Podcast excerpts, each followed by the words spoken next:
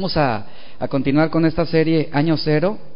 Hoy vamos a ver, el tema de hoy es el día 4 de la creación. Hemos ya visto algunos temas anteriores que han ido mostrándonos realmente lo maravilloso que es nuestro Dios. Yo no sé a usted, pero lo que hemos estudiado a mí me deja una impresión de un Dios realmente increíble, un Dios sorprendente, un Dios que no deja realmente de revelarse y manifestarse. Y hoy vamos a ver este día 4 de la creación. Y bueno, lo que hemos visto y en resumen hasta el día de hoy, qué importante es tener presente que toda la creación está diseñada minuciosamente, perfectamente elaborada. Bueno, ciertamente a causa del pecado, pues la creación misma se ha visto alterada en muchas cosas, pero eso no fue un error de parte de Dios, sino son las consecuencias que se desataron por la maldad que entró en el mundo. Y, y hablando de esa perfección de Dios al inicio de la creación, Podemos ver esa precisión, por ejemplo, en la distancia que existe entre la Tierra y el Sol. Usted sabía que si la Tierra se alejara algunos kilómetros del Sol, ¿nos congelaríamos? O si la Tierra se acercara unos kilómetros al Sol, terminaríamos quemándonos. Eso, y, y, esa precisión que encontramos es algo que puede venir solamente de la mano de Dios. Pero ¿Cómo es que cada cosa está en el lugar exacto o en el lugar que debe estar? Vemos cómo todo se encuentra en su debido lugar porque Dios lo estableció así. Un Dios perfecto no crearía un universo imperfecto. El hombre, aunque ignore a Dios y profese no amar a Dios y que Dios no existe, él no puede ignorar su creación, que es una obra de sus manos.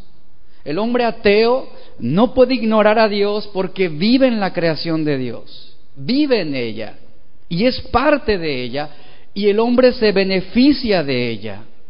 Un predicador dijo las siguientes palabras, muy concisas. El ateísmo es algo extraño. Ni aun los demonios llegaron a ese punto.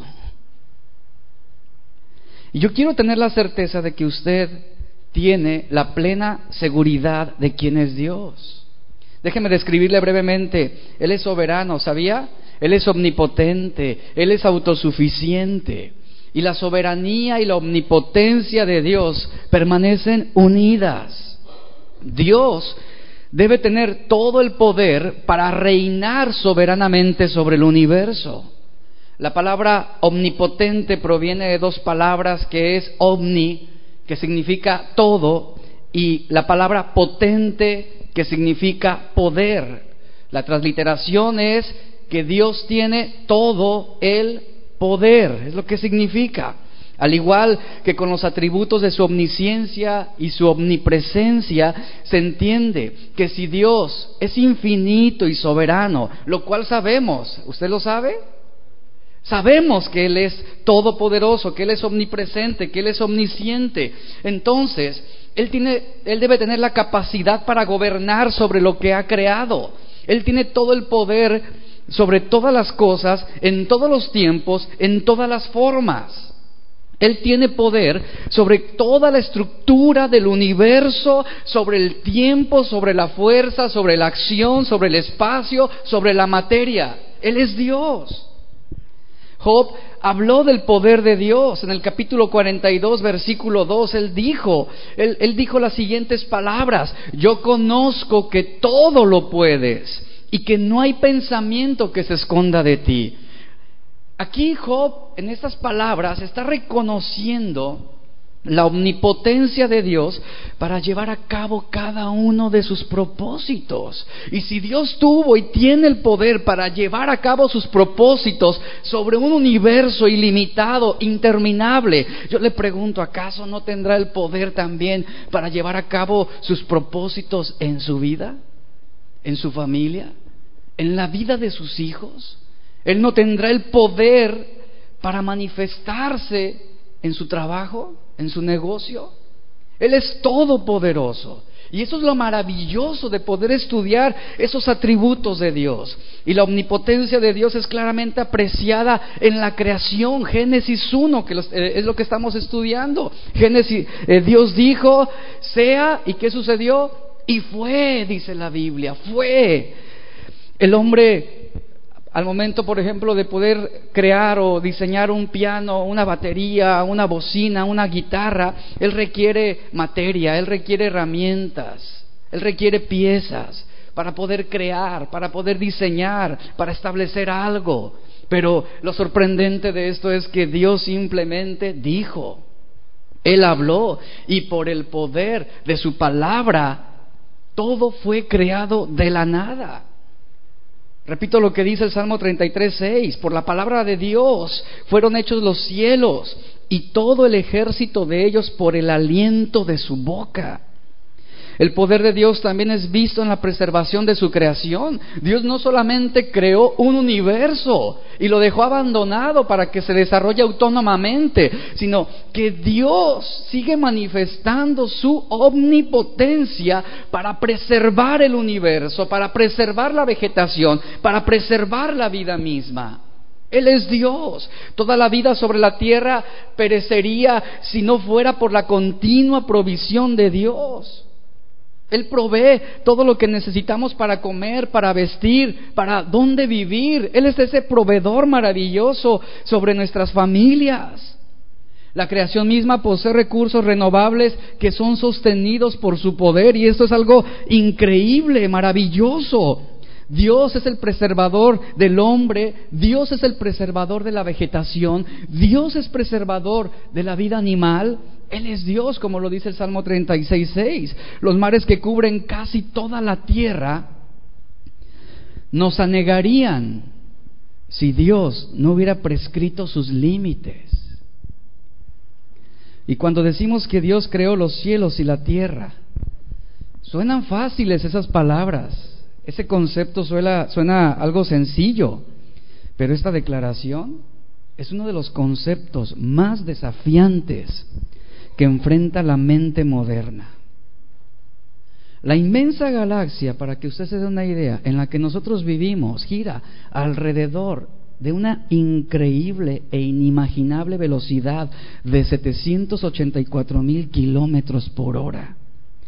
Pero incluso a esta velocidad vertiginosa, nuestra galaxia igualmente necesitaría 200 millones de años para hacer una rotación. Esto es realmente sorprendente.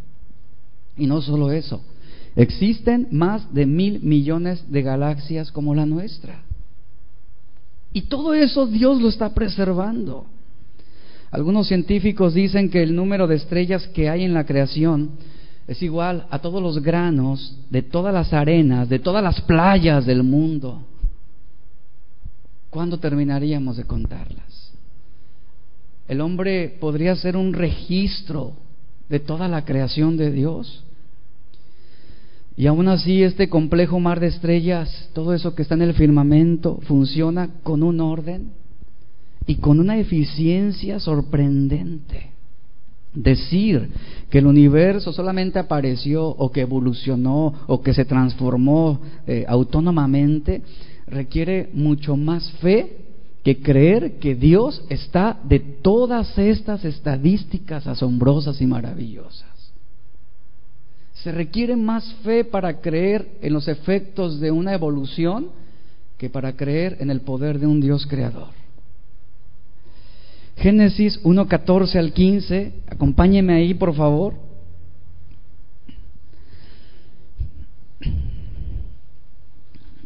Dice la escritura, dijo luego Dios, que establece con el poder de su palabra, haya lumbreras en la expansión de los cielos para separar el día de la noche y sirvan de señales para las estaciones, para días y años. El verso 15, y sean por lumbreras en la expansión, es decir, en el firmamento, en los cielos, Dice, para alumbrar sobre la tierra, y vea lo que encontramos al final nuevamente, ¿y cómo fue? Y fue así, el decreto de Dios inamovible. La palabra lumbreras es un término hebreo que, un verbo plural, que se puede traducir como cuerpos luminosos o luminarias. Lo que está diciendo la Biblia es que tanto el sol, la luna y las estrellas son cuerpos luminosos puestos en el firmamento. Recordemos que en el día uno Dios creó la luz. ¿Recuerda eso? La luz fue un elemento creado por Dios. Y todo el flujo de la creación es presentado con esta breve frase, dijo Dios. Esto confirma que en cualquier elemento de la creación no intervinieron procesos, ni tampoco el tiempo, millones de años no pueden mejorar un solo elemento y convertirlo en otro. Millones de años, como lo enseñan las teorías evolutivas, no pueden alterar el código genético de un chango para convertirlo en un hombre. Y eso está demostrado. Dios no estableció una creación en desarrollo para que se sometiera a una transformación paulatina. En la creación de Dios no hubo fases sucesivas, hubo hechos completos al momento en que Dios habla su palabra. Y es importante que entendamos que Dios no inició un proceso evolutivo. Dios completó una obra en tan solo cuántos días? Seis días. Usted debe tener plenamente esta convicción. Salmo 33, 9 dice, Él dijo y fue hecho, Él mandó y existió. Y tome nota, por favor. Yo quiero invitarlo, traiga su cuaderno, agarre un lápiz y tome nota de lo que Dios esté hablando a su corazón. Presta atención a lo que se está diciendo, anótelo. Igual, cada, cada enseñanza, eso sería un buen hábito que podemos nosotros implementar. Pero escuche lo siguiente, todas las estrellas, la luna, el sol y todos los cometas y todo lo demás que está ahí que no podemos siquiera imaginar, todo fue hecho porque Dios dijo y existió. Ese es el poder de su palabra. Aquí está diciendo que las lumbreras servirían como señales. Esta palabra señales que estamos viendo aquí es una palabra hebrea que significa faros o carteles. Indica que los cuerpos celestes fueron colocados en su lugar. Así lo está diciendo aquí Génesis, para, para describir Está diciendo aquí para describir o para servir, perdón, como señales específicas para los moradores de la tierra. ¿Por qué? ¿Señales de qué? ¿Cómo? Porque ellos marcarían los días, los meses y los años. Esto es increíble. Esto es algo fantástico. Porque de alguna manera esas señales a las que está refiriéndose aquí Génesis han sido la orientación que pudo proporcionar dirección en diferentes aspectos de la actividad humana, por ejemplo, en la agricultura, en la pesca, en la navegación, en la, elaboración del calendario. Ejemplo de esto es, hay todos conocemos el escarabajo, ¿verdad? Hay uno que se conoce como el escarabajo pelotero, negro, pequeño, con un cerebro diminuto, pero diseñado con una capacidad mental también sorprendente, que puede ser capaz este animalito de tener conocimientos astronómicos y depender de algo tan inmenso como las estrellas para orientar su camino. Esto es algo maravilloso. Aunque este escarabajo tiene ojos tan pequeños y débiles, para poder distinguir las constelaciones que están allá arriba, el escarabajo utiliza el suave resplandor que viene de la Vía Láctea para empujar su pelota de excremento en línea recta y asegurarse no desviarse en su camino. La misma creación es un testimonio vivo del poder de Dios. En la antigüedad, por ejemplo, los navegantes se orientaban por el sol, por la luna, por las estrellas. Y, esto aún sigue siendo una cuestión que no deja de sorprender. Lo que sabemos es que sabían guiarse por los astros estelares, lo que les permitía, escuche lo siguiente, determinar su posición, determinar su rumbo, determinar el tiempo, la velocidad y la distancia que viajarían. Muchos pescadores basan sus acciones de pesca en las fases lunares. Se ha demostrado que los efectos lunares permiten una mejor pesca. En la agricultura, por ejemplo, algunas fases lunares benefician para podar o trasplantar. Y eso no es algo místico. Es parte del diseño que Dios estableció aún en la creación misma. Y quiero que volvamos a recordar lo visto anteriormente. Dios no reconstruyó, Él no cambió, no modificó, no mejoró, no desarrolló. Todo el universo tomó existencia en el momento en que Él habló que existiera. Imagínelo, por favor. Piense un, un, momento en lo que le estoy diciendo. La luna, el sol, las estrellas, las galaxias, los billones de billones de galaxias, todo lo que hay en el espacio, todo el material que está allí, todo lo que está ahí permanece de la misma manera que fue cuando Dios lo hizo. Y está perfectamente ordenado. Usted mira el cielo, y usted piensa que las estrellas están en el mismo lugar todo el tiempo y que son inamovibles, pero lo cierto es que no lo están. La verdad es que están en constante movimiento. Desde el punto de vista de la Tierra pareciera que las estrellas no están moviéndose, pareciera que están inmóviles, pero la realidad es que no es así. Las estrellas recorren distancias enormes a velocidades increíbles. Pero como son distancias tan grandes, desde el punto de vista que usted mira las estrellas, desde aquí, parece, parece que están en el mismo lugar siempre. Fue así que los marineros durante miles de años pudieron establecer rutas marítimas guiados por representaciones de las estrellas. Y gracias a ellas bueno, gracias a que ellas dan la apariencia de que no se mueven. Y aún eso estaba en el control de un Dios que diseñó todo el universo. Dios establece las lumbreras, los cuerpos celestes, donde en la expansión de los cielos, como lo vimos anteriormente, para separar el día de la noche, y el propósito fue que fueran útiles para marcar el día de la noche, las estaciones, los meses y los años, y que fueran por lumbreras en la expansión de los cielos para alumbrar sobre la tierra, y, dice la Biblia, y fue así. En el día 1, Génesis 1.3 nos dice la Biblia, y dijo Dios sea la luz, y ¿qué sucedió? Fue la luz. Yo quiero que preste atención a lo que le voy a mencionar. ¿Usted está de acuerdo conmigo en que la luz ya había sido creada? La luz ya existía antes que el sol y que la luna y que las estrellas. Dios había creado la luz en el día uno. Pero la vegetación fue creada en qué día? En el día tres, dice la Biblia. Había vegetación, pero no había sol, no había luna. Pero vea lo siguiente, pero aún así, toda la vegetación se mantuvo sin alteración alguna, porque la luz creada por Dios estaba generando calor, lo cual permitiría el proceso de la fotosíntesis aún así. Y todos estamos de acuerdo en que Dios creó la luz en el día uno.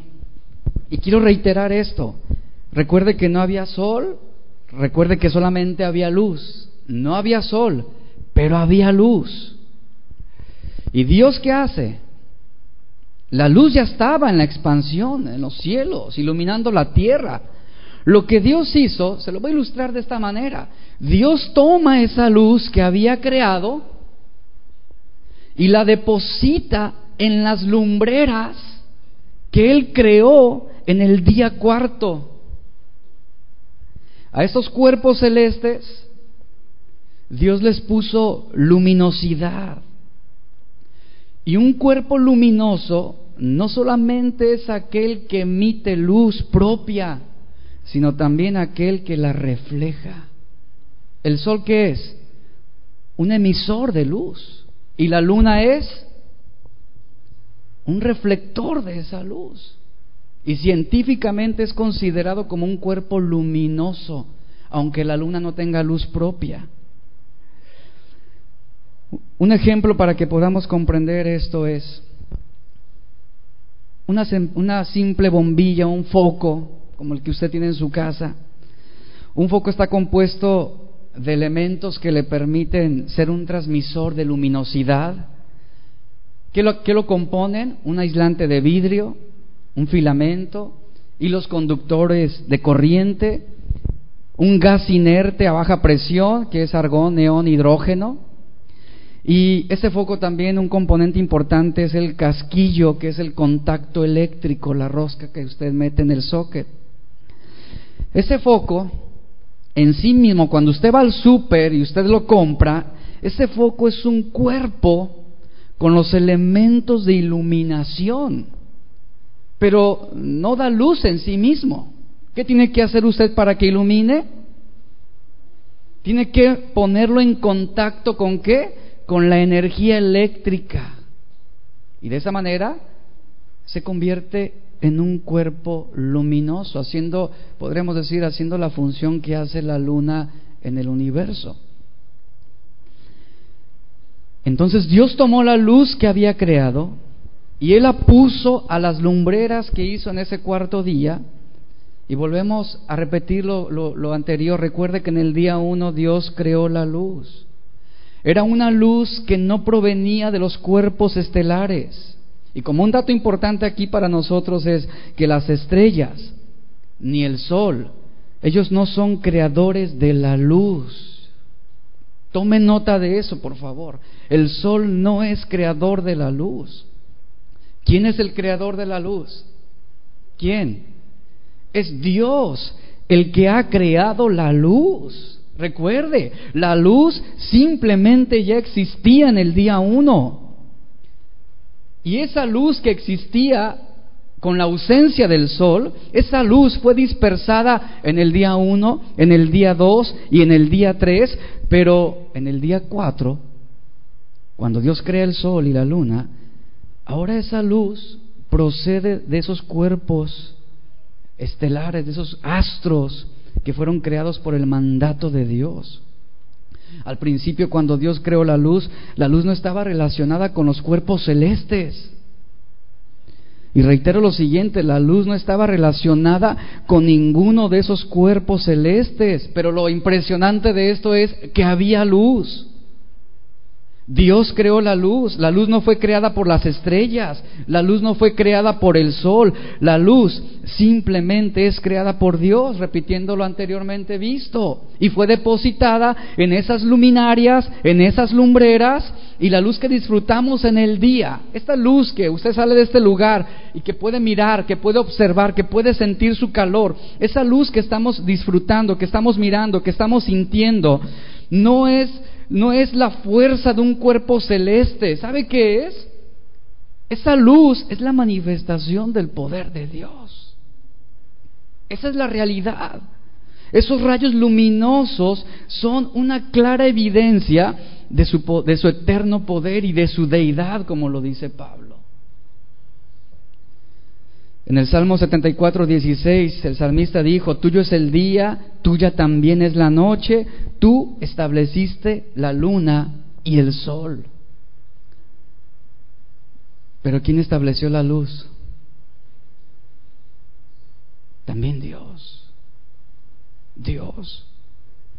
Entonces, en el día uno tenemos luz que identifica, dice Génesis, el día y la noche y la tarde y la mañana. Y ahora, esa misma luz es puesta para ese propósito, se le da, se injerta, se pone, se deposita a los cuerpos celestes. Y, esto, esto es algo increíble. Dios creó las luces y las luces fueron creadas, fueron puestas, colocadas en ese espacio que Dios creó entre las aguas de arriba y las aguas de abajo. Y, y vea, tenemos ahora luz brillando en el día uno, pero en el día cuatro es cuando es puesta en esos cuerpos celestes recién creados. Lo que anteriormente había sido un manto incorpóreo de luz sobrenatural, difusa, fue sustituido por un universo que fue lleno de cuerpos celestes portadores, portadores de luz. El sol es portador de la luz que Dios ha creado. Y por decreto divino ahora los cuerpos celestes, ¿qué hacen? Administran la luminosidad en la tierra. Tenemos día, tenemos noche. Eso es lo que hace por decreto de Dios. Y hablando de estos dos cuerpos celestes, el sol y la luna tienen aspectos sorprendentes. El sol es una bola de fuego inmensa, su diámetro es de 1.38 millones de kilómetros, que es unos 109 veces el diámetro de la Tierra. el volumen del Sol es de 1.3 millones de veces más grande que el de la Tierra. Es decir, que si el Sol fuera hueco, se necesitarían más de un millón de objetos un poco más grandes que el planeta Tierra para poder llenarla, para llenar ese espacio. Si el Sol tuviera el tamaño de una pelota de boliche, la Tierra en comparación sería el grano, el tamaño de un grano de mostaza. Y todo esto, hermanos, es obra de Dios.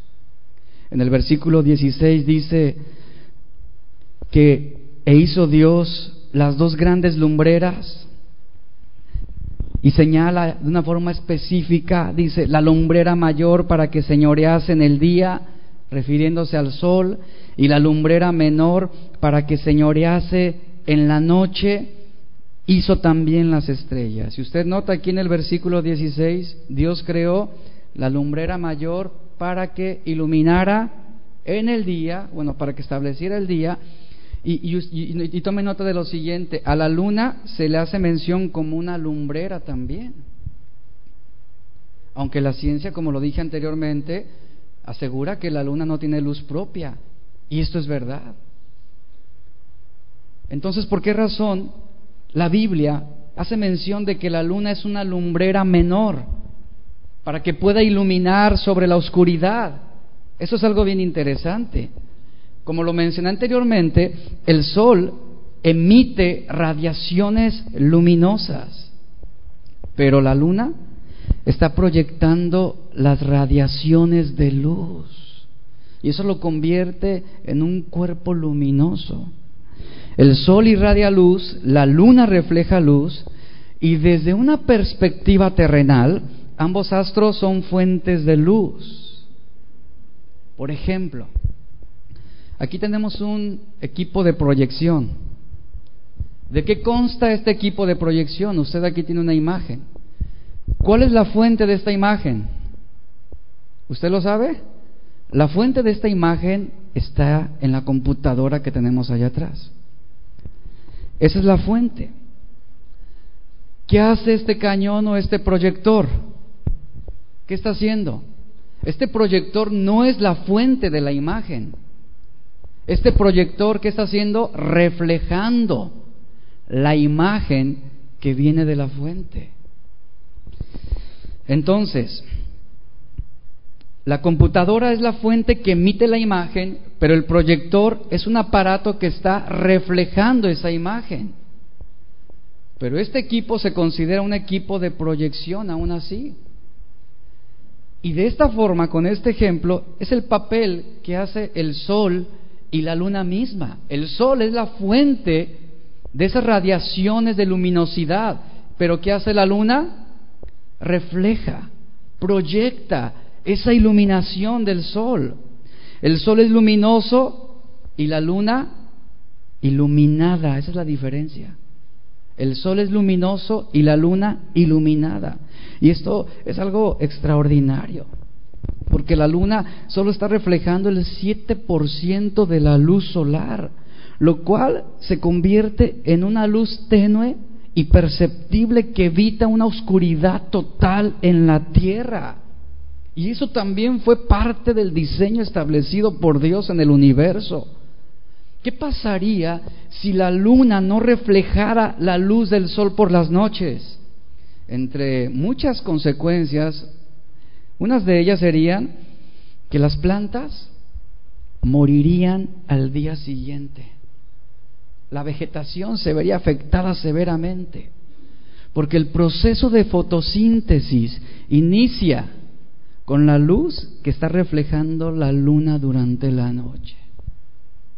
Y eso es maravilloso, ya que está emitiendo el estado y la cualidad de la luz solar en la noche. Eso es maravilloso. Además, si la luna no reflejara la luz del sol, las noches en la tierra serían mucho más frías. Y de todo esto, Dios tuvo un control preciso de cada cosa. Esto no puede ser obra de la casualidad. Y por decreto de Dios, estos cuerpos luminosos sirven de señales, como lo vimos, señales de las estaciones, de los días, de los años. Es decir, que esos cuerpos celestes dividirían el año en estaciones y ellos dividirían el tiempo en días y en años. Y desde el principio el hombre ha usado la provisión de Dios, la provisión del sol, la luna, las estrellas para marcar y medir el tiempo y la dirección. Esto fue el propósito de Dios en todo esto. La luna es la que determina los meses. Y el curso del movimiento de la luna en su órbita genera también las estaciones. Y lo mismo hace el sol. Debido a que la Tierra tiene una inclinación sobre su eje, causa que el sol esté a una distancia variable sobre la superficie de la Tierra en diferentes momentos del año.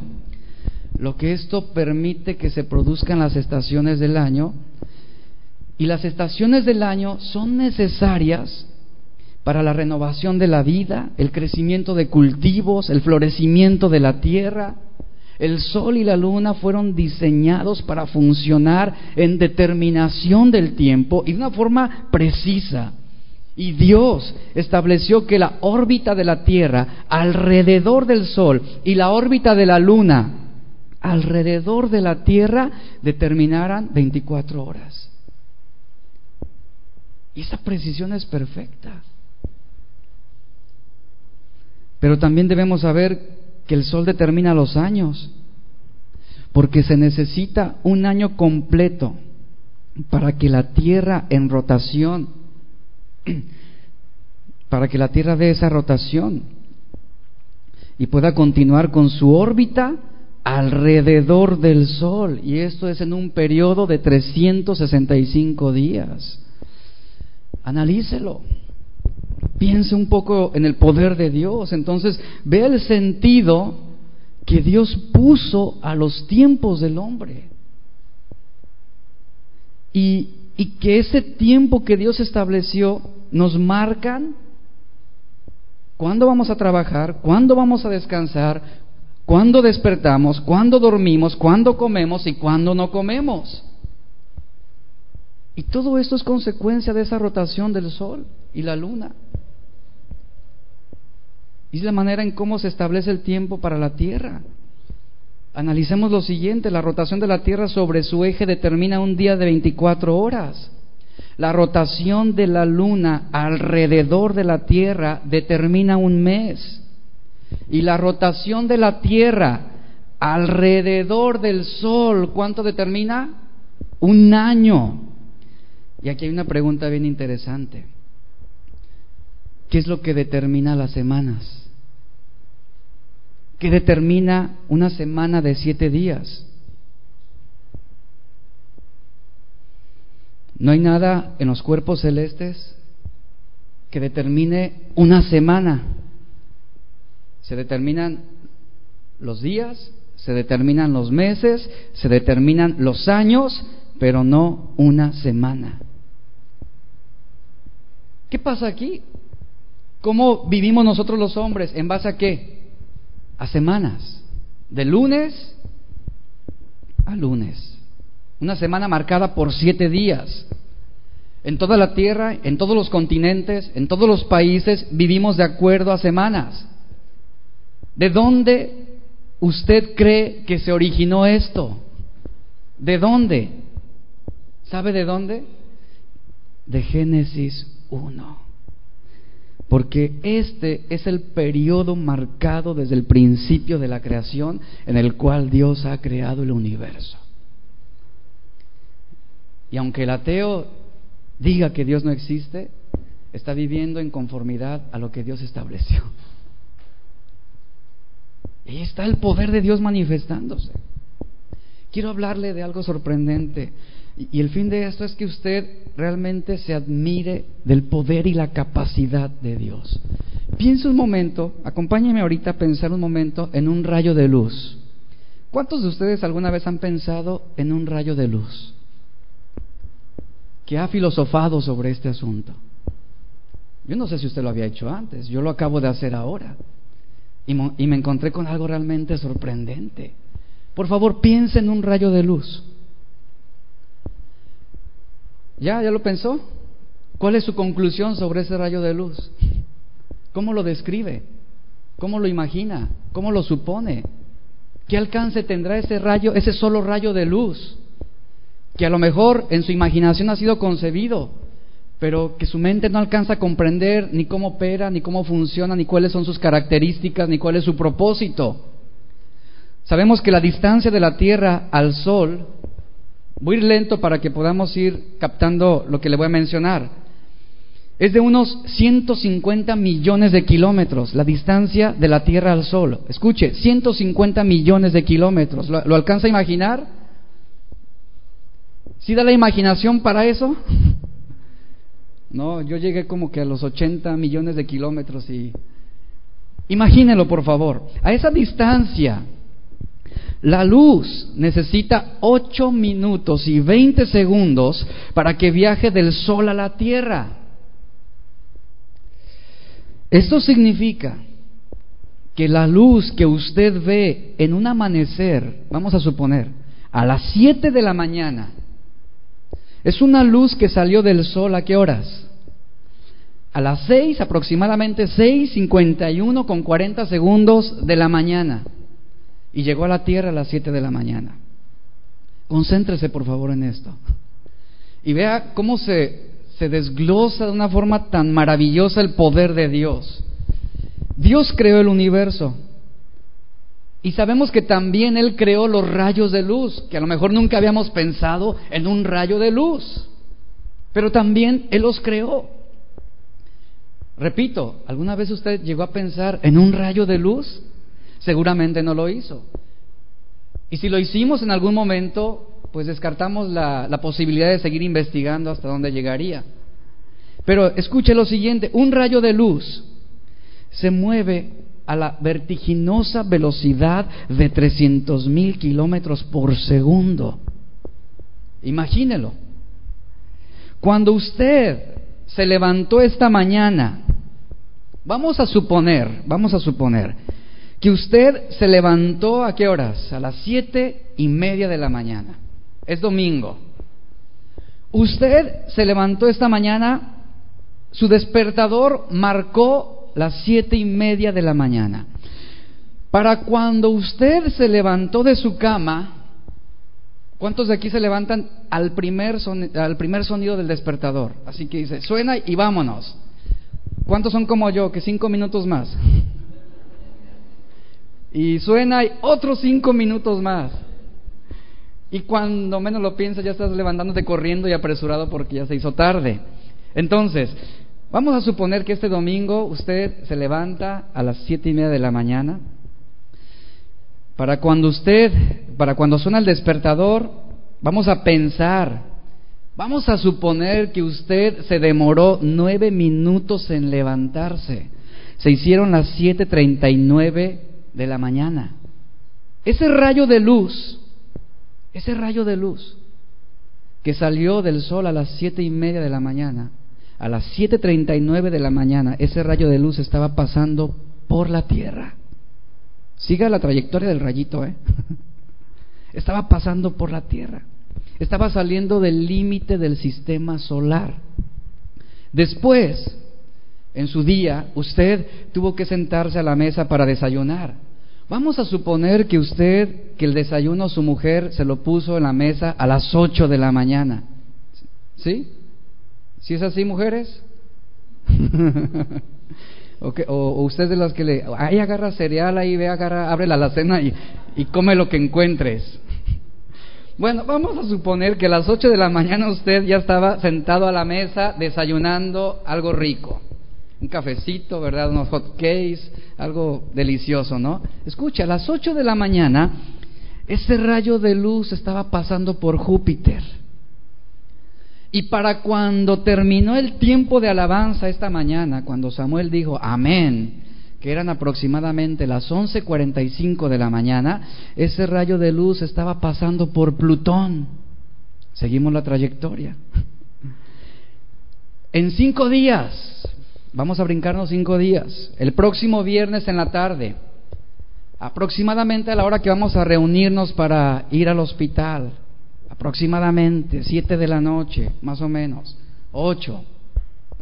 Cuando usted esté regresando a su casa del trabajo, ese rayo de luz apenas estaría abandonando nuestro sistema solar. Usted seguramente nunca pensó en la travesía de un rayo de luz, pero ¿qué cree? Aun cuando usted no lo piense y no lo imagine, ese rayo de luz sigue viajando por el universo. ¿Cuántos de ustedes se han preocupado algún día por un rayo de luz? ¿Cuántos hemos dicho, ¿y dónde irá ese rayito de luz que en la mañana iluminó mis bellos ojos? Nunca hemos pensado en un rayo de luz, pero ¿sabe qué? Aunque usted nunca lo pensó, la travesía de un rayo de luz sigue, sigue, y ese rayo de luz sigue viajando por el universo. Usted no tiene que preocuparse por lo que pasará con ese rayo de sol. No tiene que apurarse sobre si llegará a su destino o no. Él sigue su trayectoria. Y van a pasar varios años. Y seguramente vendrán los hijos. O vendrán los nietos. O si ya tiene nietos, llegarán los bisnietos. Algunos moriremos. ¿Y qué cree? Y apenas ese rayo de luz habrá alcanzado la estrella más próxima a nuestro sol. Si nos vamos al año 2025, viaje conmigo al futuro, ese rayo de luz apenas ha pasado por otras 20 estrellas. Ese rayo de luz sigue viajando. Lo increíble de esto es que sigue viajando a la misma velocidad. 300 mil kilómetros por segundo.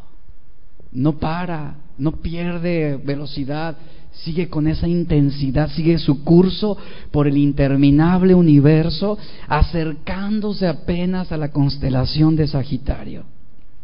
Para entonces, ya han pasado varios años, seguramente usted ya está con muchos nietos en casa, seguramente. Y ese rayo de luz apenas está dirigiéndose al centro de nuestra galaxia, la Vía Láctea. Ese rayo de luz tiene que seguir viajando 32 mil años antes de alcanzar el centro de nuestra galaxia. Y eso es a una velocidad de 6 trillones de millas por año. Pero espere, aún falta más. A ese rayo de luz todavía le quedan 50 mil años más para cruzar el otro lado de la Vía Láctea lo cual es solamente nuestra galaxia. Y cuando lo haga, habrá dejado atrás 100 billones de estrellas. Y si seguimos rastreando el viaje de ese rayo de luz, todavía le quedarían por lo menos pasar otros 50 billones de galaxias en el universo solamente conocido. Pasarían 160 mil años en el futuro. Y ese rayo de luz ¿qué cree? Seguiría moviéndose a la misma velocidad por segundo y pasarían 1.8 millones de años de espacio vacío antes de alcanzar solamente el fin de nuestra galaxia o de la galaxia Andrómeda. Esta galaxia Andrómeda está tan cerca de nosotros, tan cerca de nosotros, que se puede ver a simple vista con un telescopio que está a 2.5 millones de años luz, para los que saben, ¿verdad? Pero sorprendentemente nuestro rayo de luz, ¿qué cree? Todavía sigue viajando un par de millones de años hasta encontrar un espacio abierto y ese rayo de luz tendría que viajar otros 20 billones de años antes de alcanzar el límite del universo solamente conocido. ¿Pensó un poco en el poder de Dios? Esa es la manifestación de su omnipotencia en el universo mismo. El Salmo 8.3 declara, que los cielos son la obra de sus dedos, así lo dice. Ese rayito de luz es solamente una obra de los dedos de Dios. Yo no sé usted, pero no se siente maravillado. ¿No se siente cautivado por el poder del Dios al que estamos adorando? Si eso solamente es la obra de los dedos de Dios, ¿qué podrá hacer su mano? Póngase a pensar. Dios sabía exactamente a qué distancia poner el sol de la tierra. Él lo sabía. Y vamos al versículo 17 al 19 y dice, y las puso Dios en la expansión de los cielos para alumbrar sobre la tierra y para señorear en el día y en la noche, y para separar la luz de las tinieblas, y vio Dios que era bueno, y fue la tarde y la mañana el cuarto día. Muchas culturas antiguas que estudian la cosmogonia, esto es el, el estudio de la evolución del universo, o que practican el panteísmo, esto significa que toda la creación tiene un atributo divino, todas esas culturas tienden a ser politeístas, es decir, que tienen muchos dioses o veneran diferentes deidades. Es un tipo de creencia en la que se deifica la creación misma. Confunden los astros celestes con los dioses, por los que muchas culturas, muchas creencias convierten, por ejemplo, el sol, la luna, las estrellas en objetos de adoración. Esto quiere decir que se les atribuye a los astros la capacidad para regir la vida y el destino de los hombres. ¿Cuántos de aquí en algún momento confiaron en los, en los horóscopos? No, sí, sí, se anima a levantar la mano. Pues yo creo que muchos, ¿no? Y ahí veíamos la revista y qué me va a deparar el futuro y cómo me, cómo me va a ir hoy. Y ahí estábamos antes de salir a trabajar o ir a la escuela y estábamos viendo a ver qué nos esperaba, qué nos deparaba. ¿verdad? Y, por ignorancia muchos lo, en algún momento lo practicamos y nos confiamos creyendo que nuestro destino estaba por lo que los astros señalaban, ¿verdad? Y no deja de sorprender que en culturas antiguas el sol y la luna fueron personificados y venerados como dioses, bueno, actualmente. Y se creía que gobernaban sobre la vida del hombre. La Biblia tiene mucho que hablarnos acerca de las estrellas. La Biblia lo que nos enseña de las estrellas es que ellas muestran el poder y la majestad de un Dios omnipotente. Los cielos, dice la Biblia, son la obra de sus manos. Dios tiene enumeradas, dice la Biblia, y nombradas todas las estrellas. Piensa un momento en lo que dice el Salmo 147, 4. Dice, dice, el salmista dice lo siguiente, él cuenta el número de las estrellas, billones y billones de estrellas, él las tiene numeradas. Pero lo sorprendente de todo esto es que dice la Biblia, y a todas, a cada una de, esos, de esas estrellas, a todas ellas llama ¿Cómo? Por sus nombres. Eso es magnífico. Qué pensamiento tan maravilloso encontramos aquí. Entre los incrédulos, cada constelación representaba algún dios. Y David nos muestra a un Dios, no como el Dios, eh, no, no, no como esos dioses estelares, sino como el Dios de todas las estrellas el Dios que gobierna sobre el sol, el Dios que gobierna sobre la luna misma. Y dice aquí el salmista, y a todas ellas Él las llama por sus nombres. Cuando el doctor William Herschel, quien fue un astrónomo alemán que murió en 1822, una ocasión, él estaba explorando la parte poblada de la Vía Láctea y en un cuarto de hora En un cuarto de hora pasaron no menos de 116 mil estrellas por el campo de visión del telescopio. Se ha calculado que nuestros aparatos más perfeccionados pueden percibir casi 100 millones de estrellas. Pero si todas las regiones del cielo fueran exploradas a conciencia, no habría manera de poder tomar un registro de cada una de ellas. Hay innumerables regiones del espacio que se hallan sin explorar, que están más allá de los límites de la visión humana, incluso con potentes telescopios. Lugares que ni siquiera nuestra imaginación podría penetrar. Y la Biblia enseña también que Dios colocó las estrellas en grupos reconocibles que nosotros llamamos constelaciones.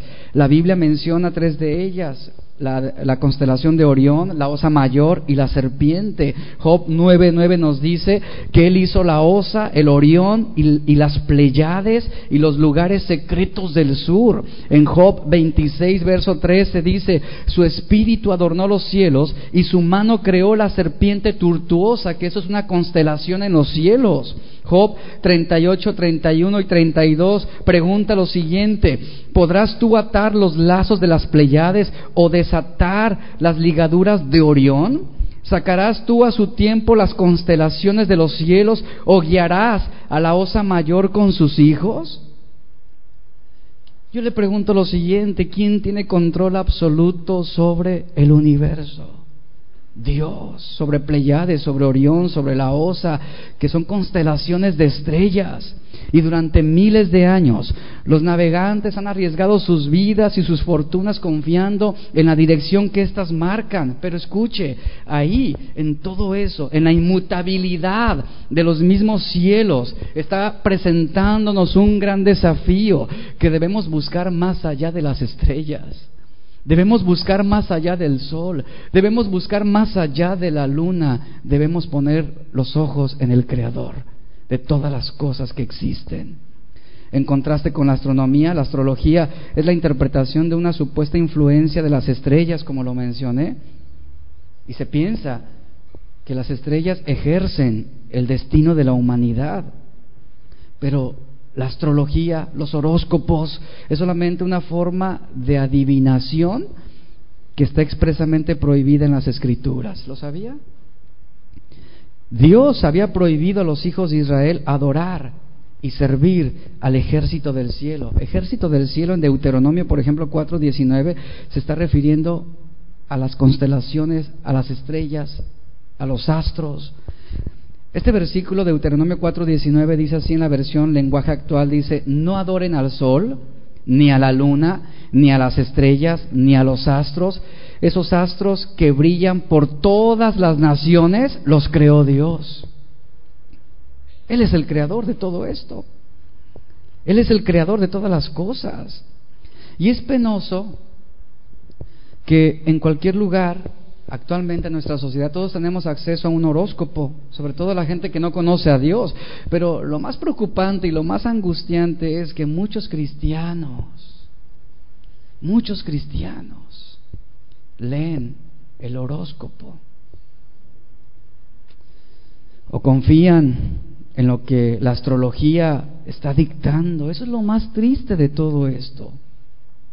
La Biblia lo prohíbe expresamente, porque el horóscopo, la astrología, es una forma de adivinación, es una forma de brujería, una forma de artes ocultas, según lo menciona Deuteronomio capítulo 18 versos 10 al 14. Pero nosotros como cristianos, ¿en quién debemos poner nuestros ojos? ¿En los cielos? ¿En las estrellas? ¿En el sol? ¿En la luna? No. Claro, es admirable la creación de Dios, pero nosotros debemos tener puestos nuestros ojos en quién? En Cristo, en, en el creador de todo lo que existe. Cualquier otra fuente de orientación, de información o revelación fuera de la Biblia debe ser rechazada rotundamente. Y como cristianos debemos leer la Biblia, debemos orar a Dios para obtener sabiduría y dirección. No ver lo que nos depara en el futuro con los astros, Consultar un horóscopo es una violación, una violación de los mandamientos de Dios. Es algo que a Dios no le agrada. La Biblia enseña que Jesucristo debe ser el enfoque correcto de nuestra fe. Y en ningún otro, dice Hechos 4:12, y en ningún otro hay salvación, así, tajantemente, claramente. No da pie a otra cosa. En ningún otro hay salvación, porque no hay otro nombre bajo el cielo dado a los hombres en que podamos ser salvos. Hebreos 12:2 nos dice, puestos los ojos en quién? Jesús, el autor y consumador de la fe, el cual por el gozo puesto delante de él sufrió la cruz, puestos los ojos en Jesús. Entonces, nuestra confianza en quién debe estar puesta, en la creación o en el creador. Y la confianza de usted en quién está puesta, en el Creador, yo espero que así sea. Debe estar puesta solamente en Dios. Y sabe lo, lo, maravilloso de esto es que Él va a dirigir nuestras veredas. Y la fe es algo que además nos enseña a confiar en Dios cada día en diferentes circunstancias. Quiero que me acompañe a leer rápidamente Isaías 40, 26. Póngase de pie, por favor, estamos terminando.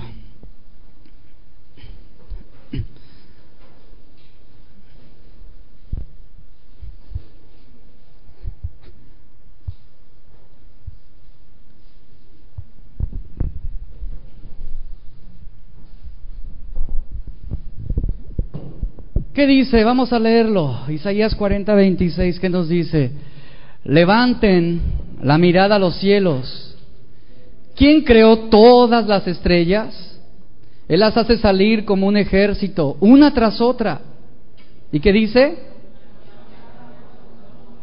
A causa de su gran poder y su incomparable fuerza, vea, no se pierde, no se pierde ninguna de ellas. ¿Alguna vez usted ha despertado en la mañana y ha dicho, ay Señor, espero que todas las estrellas se encuentren en su lugar esta mañana? Ninguno. En otra versión dice, Dios es tan grande en su poder que nunca falta una estrella. Qué maravilloso es ese Dios. Yo quiero que usted piense un momento, imagine la inmensidad de su poder. Sí. ¿Alguna vez usted se ha preocupado porque el universo pueda venirse abajo? O porque la Tierra pueda perder su órbita, o porque el Sol deje de brillar. Nunca nos hemos preocupado por esas cosas. ¿Por qué razón? Porque inconscientemente hay una confianza en ese poder de Dios que sostiene todo. Y contrario a lo que la astrología enseña, las estrellas deben despertar asombro en nosotros ante el poder de Dios y la sabiduría de Dios. Deberíamos de mirar las estrellas para reconocer al Creador de los cielos al creador del universo. Nuestra sabiduría no proviene de los astros, proviene de Dios, no de las estrellas. ¿Alguno tiene falta de sabiduría? Pues no mira las estrellas, no mira el sol, no mire la luna. ¿Qué dice? Pídala a Dios. La palabra de Dios, la Biblia, es nuestra guía a través de la vida. Salmo 119, 105 que nos dice, lámpara es a mis pies, tu palabra lumbrera en mi camino. Quiero que cierre sus ojos, por favor, y piense un momento. ¿En manos de quién está su vida? ¿El universo de quién depende? ¿Se ha preguntado alguna vez cómo Dios tiene tanto poder para sostener el universo? Ahora, si Él tiene poder para sostener el universo, los cielos, el sol, la luna, las estrellas, yo le pregunto, ¿acaso Él no tendrá poder para cubrir tu necesidad? ¿Cuántos vienen con necesidad esta tarde? Levante su mano delante de Dios. Si usted tiene necesidad, levante su mano esta tarde y diga, Señor, yo tengo necesidad. Si tu presencia está en el interminable universo, Señor, oh, estará también conmigo en cada momento difícil.